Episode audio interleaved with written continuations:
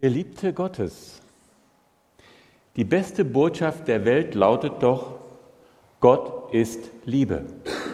Und Gottes Liebe ist persönlich.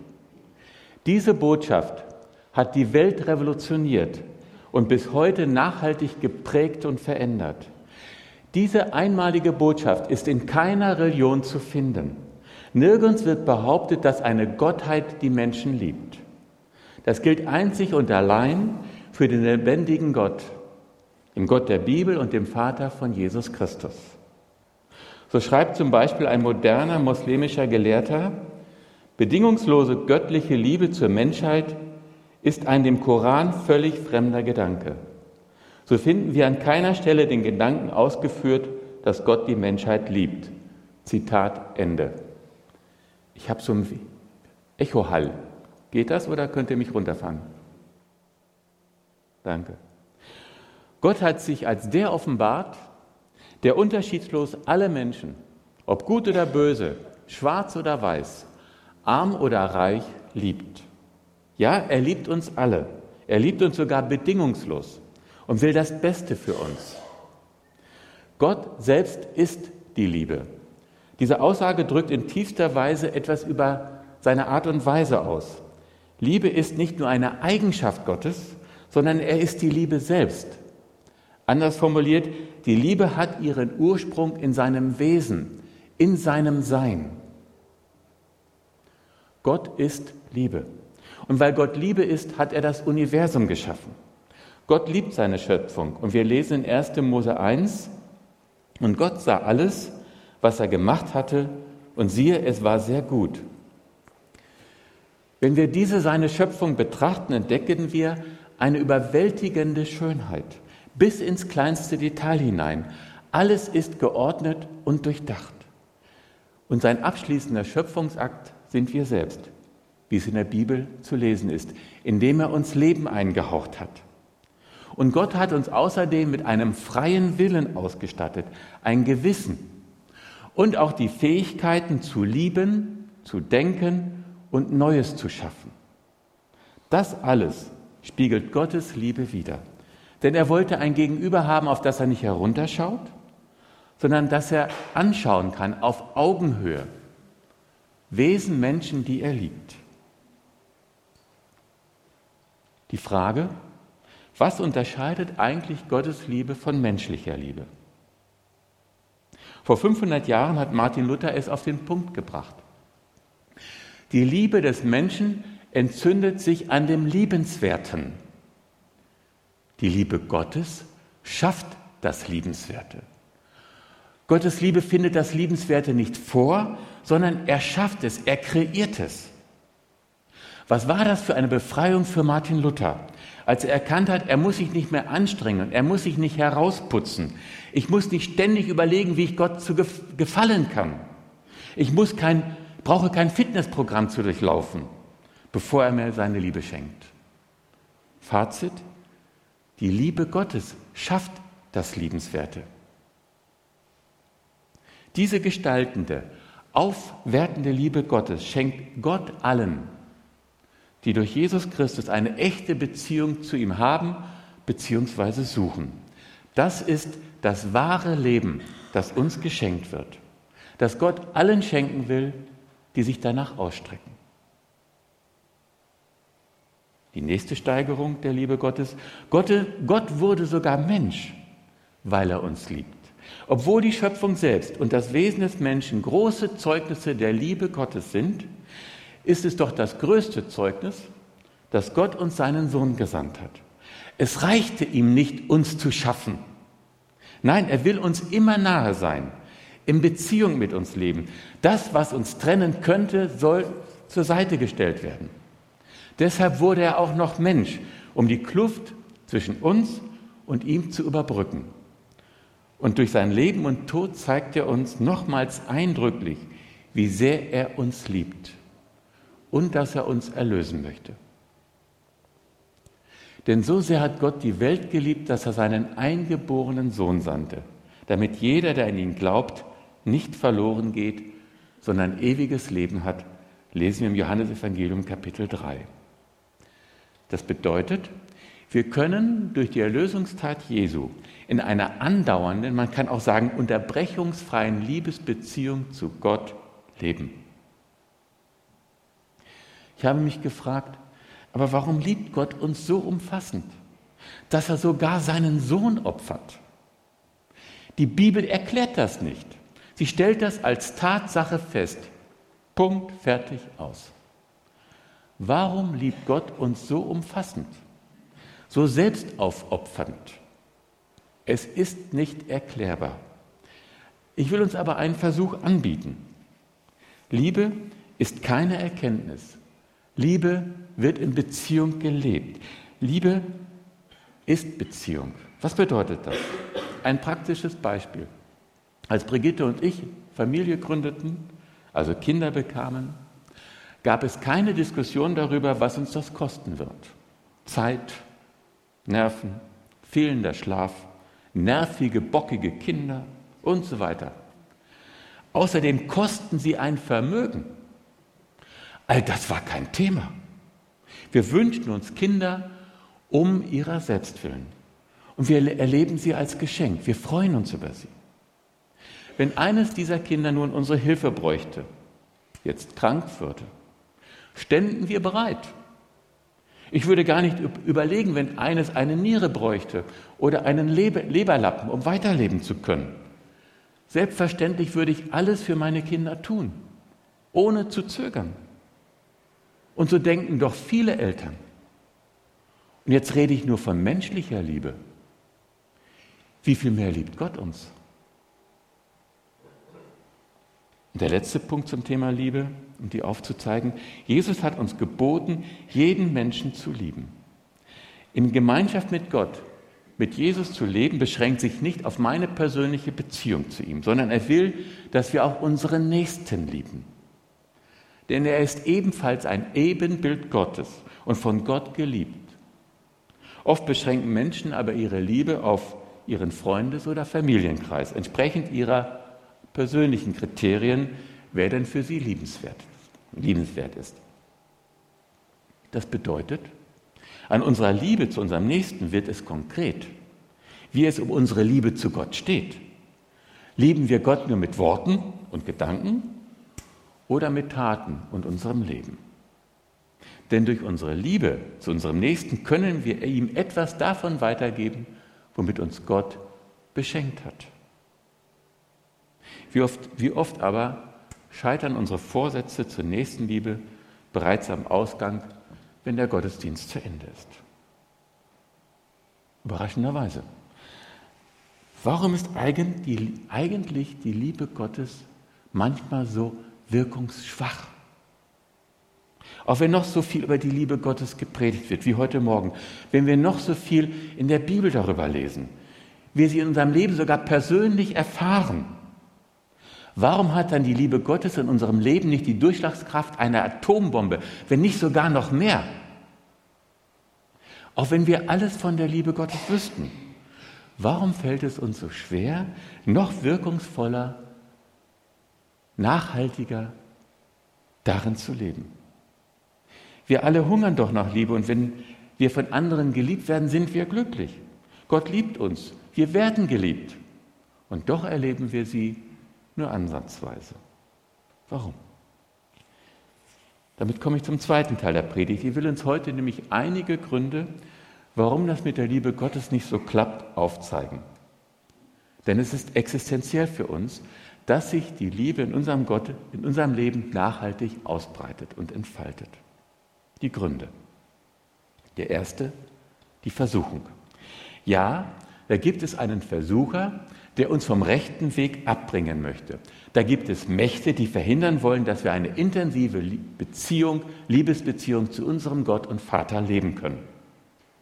Da müssen wir aufpassen, sensibel sein. Da ist Gebet gefragt, wie Jesus es uns lehrte. Gott möge uns in der Versuchung bewahren. Wir haben es aber nicht nur mit dem Versucher zu tun. Und das müssen wir uns bewusst machen, um Hindernisse, Barrieren vor der Liebe Gottes abzubauen, die auch durch den Versucher bewirkt sein können. Das bedeutet, Wir müssen über das Gebet hinaus auch handeln. Sonst machen wir es uns zu leicht. Manchmal müssen wir mehr tun, als nur zu beten. Warum? Das hat mit unseren Prägungen, unserem Menschsein zu tun. Schauen wir uns einiges davon diesbezüglich an. Da ist zum Beispiel das, ich will es mal so formulieren, Nutzen-Leistungsdenken. Wie sieht denn unsere menschliche Beziehung manchmal aus? Ich habe manchmal den Eindruck, es ist ein Geben und Nehmen. So wie du mir, so ich dir. Das entspringt unserem Nutzen-Leistungsdenken, das wir in vielen Lebensbereichen pflegen. Ein Austausch von Leistung und Gegenleistung. Und bei Gott soll das anders sein? Wenn jemand jemandem etwas uneigennützig schenken will, ist dieser oft irritiert, vermutet einen Haken. Da misstrauen wir. Bei solchem uneigennützlichem Handeln wurden Menschen sogar schon in die Psychiatrie eingeliefert und auf ihren Geisteszustand untersucht, weil das so ungewöhnlich ist.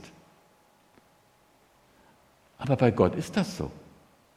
Deshalb fällt es uns auch schwer, Gottes Liebe vorbehaltlos, ohne Misstrauen anzunehmen. Wo ist der Haken? Da steht uns unser üblicher Lebensstil im Weg.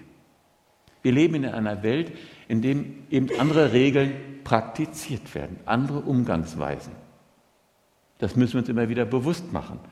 Versuchen uns davon zu distanzieren und auszurichten auf das, was wirklich trägt und uns unser Denken von solchen Vorstellungen befreien.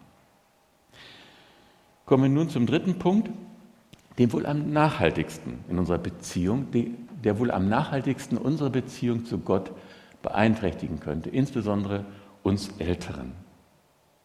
Angst. Angst ist mit das stärkste Gefühl, das wir haben, das uns auch entsprechend beeinflusst. Keine Frage. Ängste sind lebensnotwendig, sogar überlebensnotwendig. Setzen Adrenalin frei. Das ist wichtig, um in Gefahrensituationen richtig und angemessen reagieren zu können aber fatal, wenn Ängste missbraucht werden. Und das passiert häufiger, als viele meinen, angefangen im Elternhaus. Wie viele Eltern drohen mit Punkt, Punkt, Punkt, wenn sie nicht weiter wissen? Sie drohen und machen Angst. Auch in anderen Lebensbereichen wird mit Angst gearbeitet, oft so subtil, dass wir es nicht merken. Und wenn man sich die Geschichte des Christentums anschaut, entdeckt man, das Mittel, das am häufigsten angewendet wurde, um Menschen zu bekehren und die Gläubigen an der Stange zu halten, war Angst machen. Angst machen vor dem Gericht Gottes, vor Gott, dem strafenden Richter. Wer ihm nicht gehorcht, kommt in die Verdammnis, in die ewige Verdammnis. Auch in Gemeinden wurde früher oft mit Angst gearbeitet vielleicht sogar manchmal heute noch. In der Hoffnungskirche ist sowas natürlich nie passiert. Ich erinnere mich noch gut an frühere Evangelisationen. Da wurde gedroht, du könntest noch heute Abend auf dem Heimweg verunglücken und kommst in die Hölle, wenn du dich jetzt nicht bekehrst. Das Ergebnis? Auch ich habe mich unter solch einem Eindruck bekehrt. Aus Angst vor dem Gericht Gottes und der ewigen Verdammnis, damit ich meine Sünden los wurde. Das war auch eine emotionale Befreiung, keine Frage. Ich habe vor Freuden auf der Straße danach getanzt. Ich nicht Tänzer. Gut, dass Brigitte heute nicht da ist. Die Drohung mit der Hölle hatte wohl zu meiner Bekehrung geführt.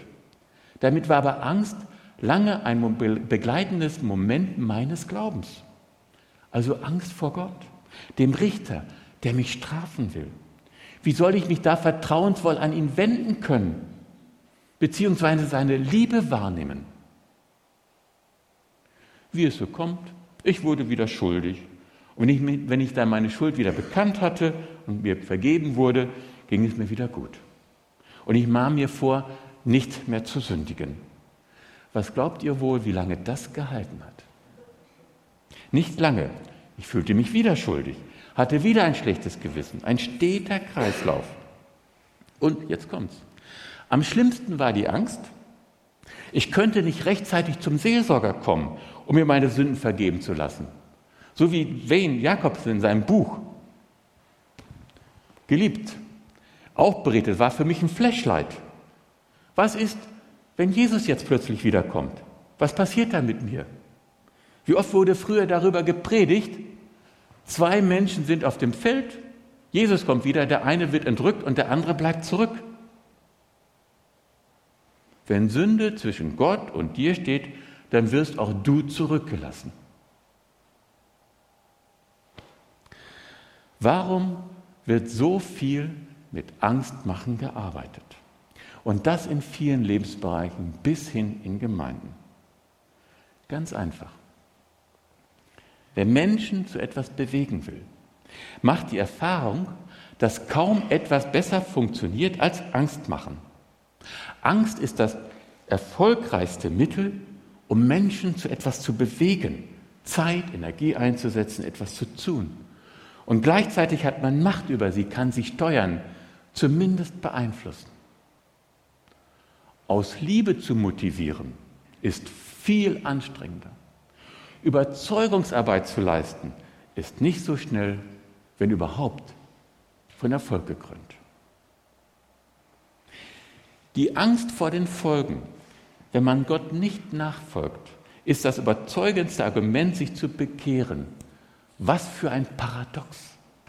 Die Angst vor den Folgen, wenn man Gott nicht nachfolgt, ist das durchschlagendste Argument, sich zu bekehren.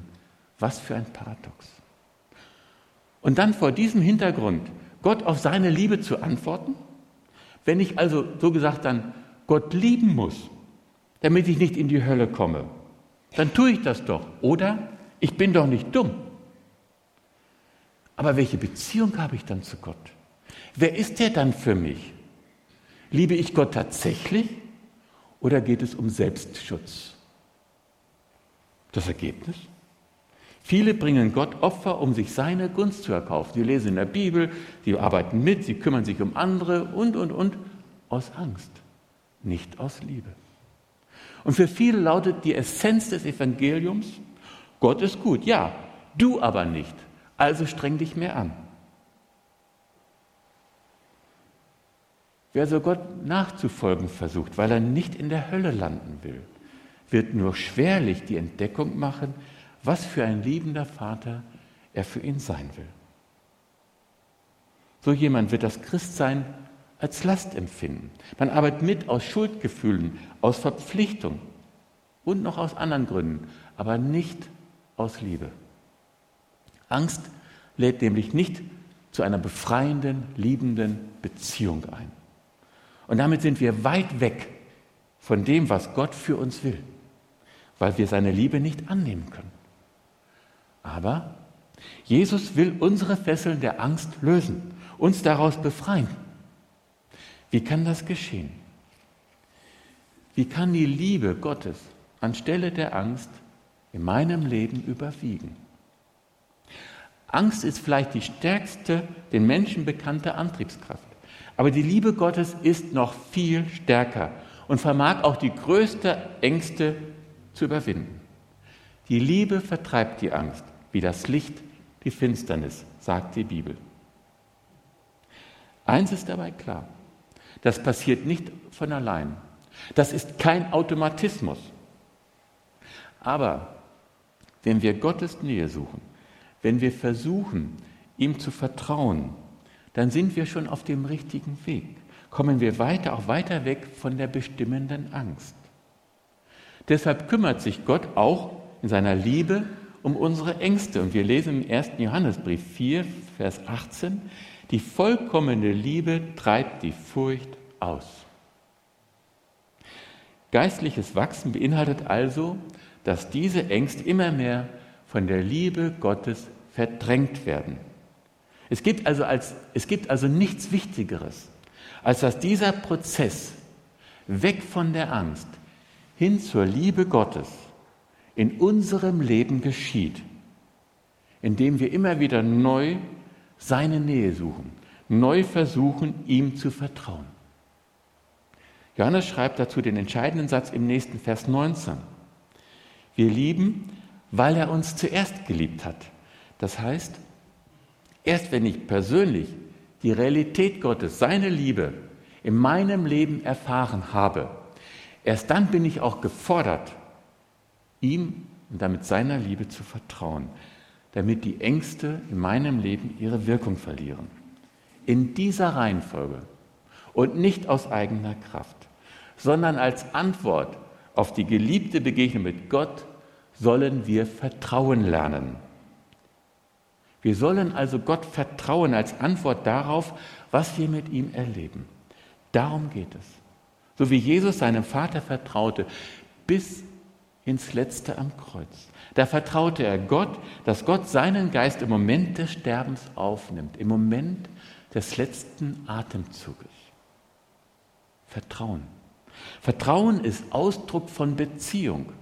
Der Kern unseres Glaubens ist Beziehung. Es geht um unseren Glauben an Gott, um die Beziehung zu ihm, nicht um Überzeugungen. Und damit auch darum, ihm zu vertrauen. Nur wenn wir Vertrauen lernen, können wir auch die Liebe Gottes erfahren. Und damit ist Gott zu vertrauen eine Lebensaufgabe.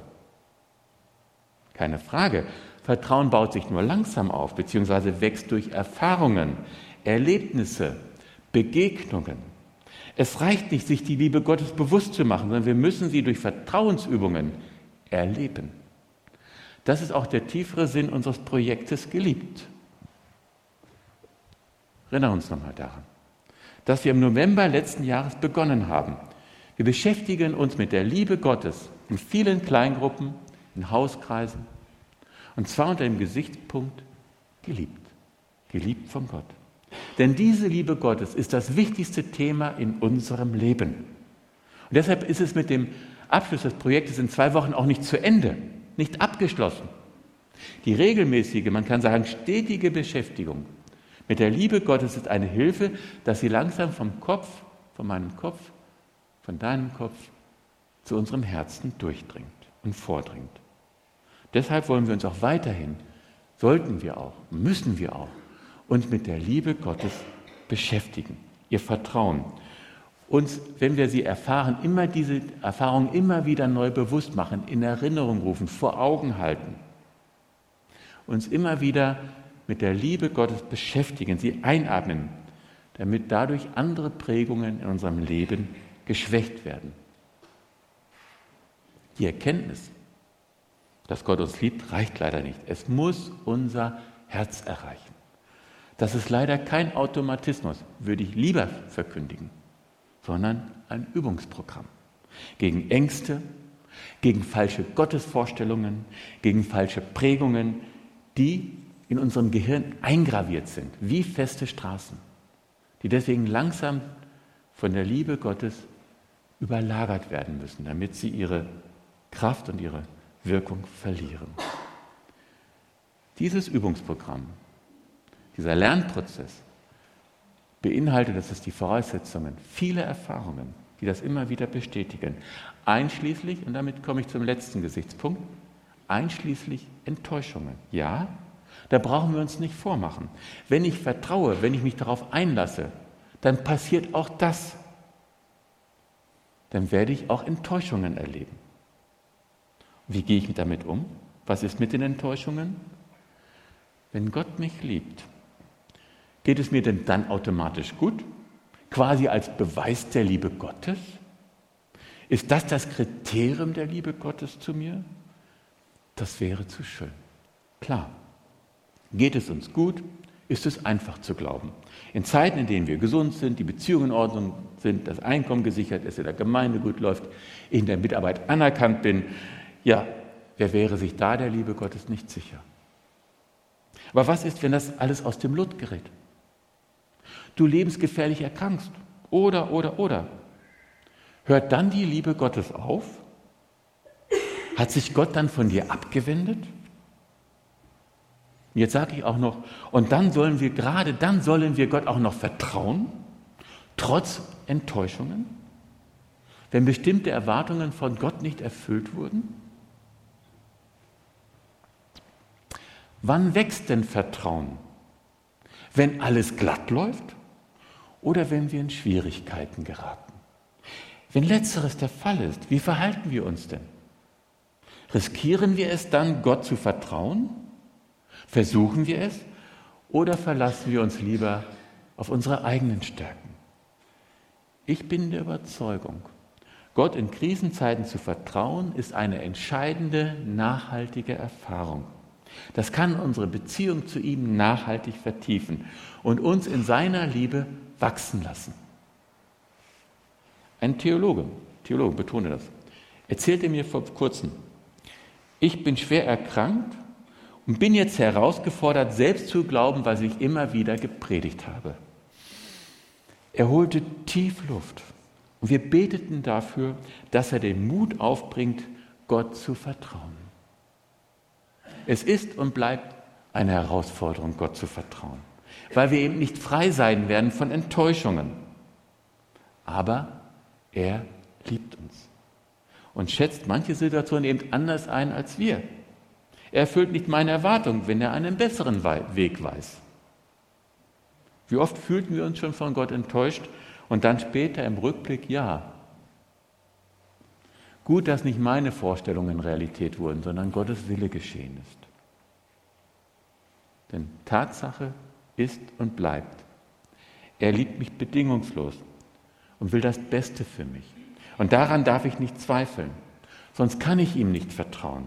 Sonst kann ich ihm mein Leben nicht anvertrauen und ihn leben. Folgende Aussage Hiobs des Mannes der Bibel, der wohl am meisten von Gott enttäuscht wurde, der Grund genug hatte, Gott nicht mehr zu vertrauen, berührt mich immer wieder sehr. Hiob bekennt in Kapitel 10, mit Haut und Fleisch hast du mich bekleidet und mit Knochen und Sehnen mich durchflochten.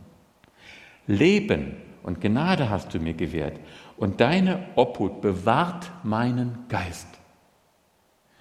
Ist das nicht eine Wunderschöne Liebeserklärung. Trotz allem, was Hiob verloren hat, seine Kinder, sein Vermögen, seine Gesundheit und was er durchlitten hat. Er war am Ende. Tiefer kann man nicht fallen im Leben. Er fühlt sich dennoch von Gott geborgen und durchgetragen und aufgehoben. Ihm vertraut er trotz allem sein ganzes Leben an trotz der katastrophalen Lebensumstände, in denen er sich befindet. Von diesem Gott ist er trotz allem nicht enttäuscht. Vielmehr erwartet er alles von ihm für sein Leben. Nur in ihm, in der Beziehung zu Gott, sieht Gott, er sieht Hiob einen Sinn für sein Leben, das wahre Leben. Und an Hiob wird deutlich, an Gott zu glauben, ihm zu vertrauen, bedeutet nicht, dass Wohlstand und Wohlergehen bei mir einkehrt. Das ist nicht der Maßstab. Aber Gott schenkt uns das Leben und will seine Liebe mit uns teilen. Sein Handeln ist Liebe, egal wie unser Leben verläuft. Damit komme ich zum Schluss. Gott will seine Liebe in uns wachsen lassen. Und das ist möglich nochmals, weil wir lieben, weil er uns zuerst geliebt hat. Gott hat den ersten Schritt auf uns zugetan. Deshalb dürfen wir ihm vertrauen, ihm unser Leben anvertrauen und uns in seiner Liebe versenken. Amen.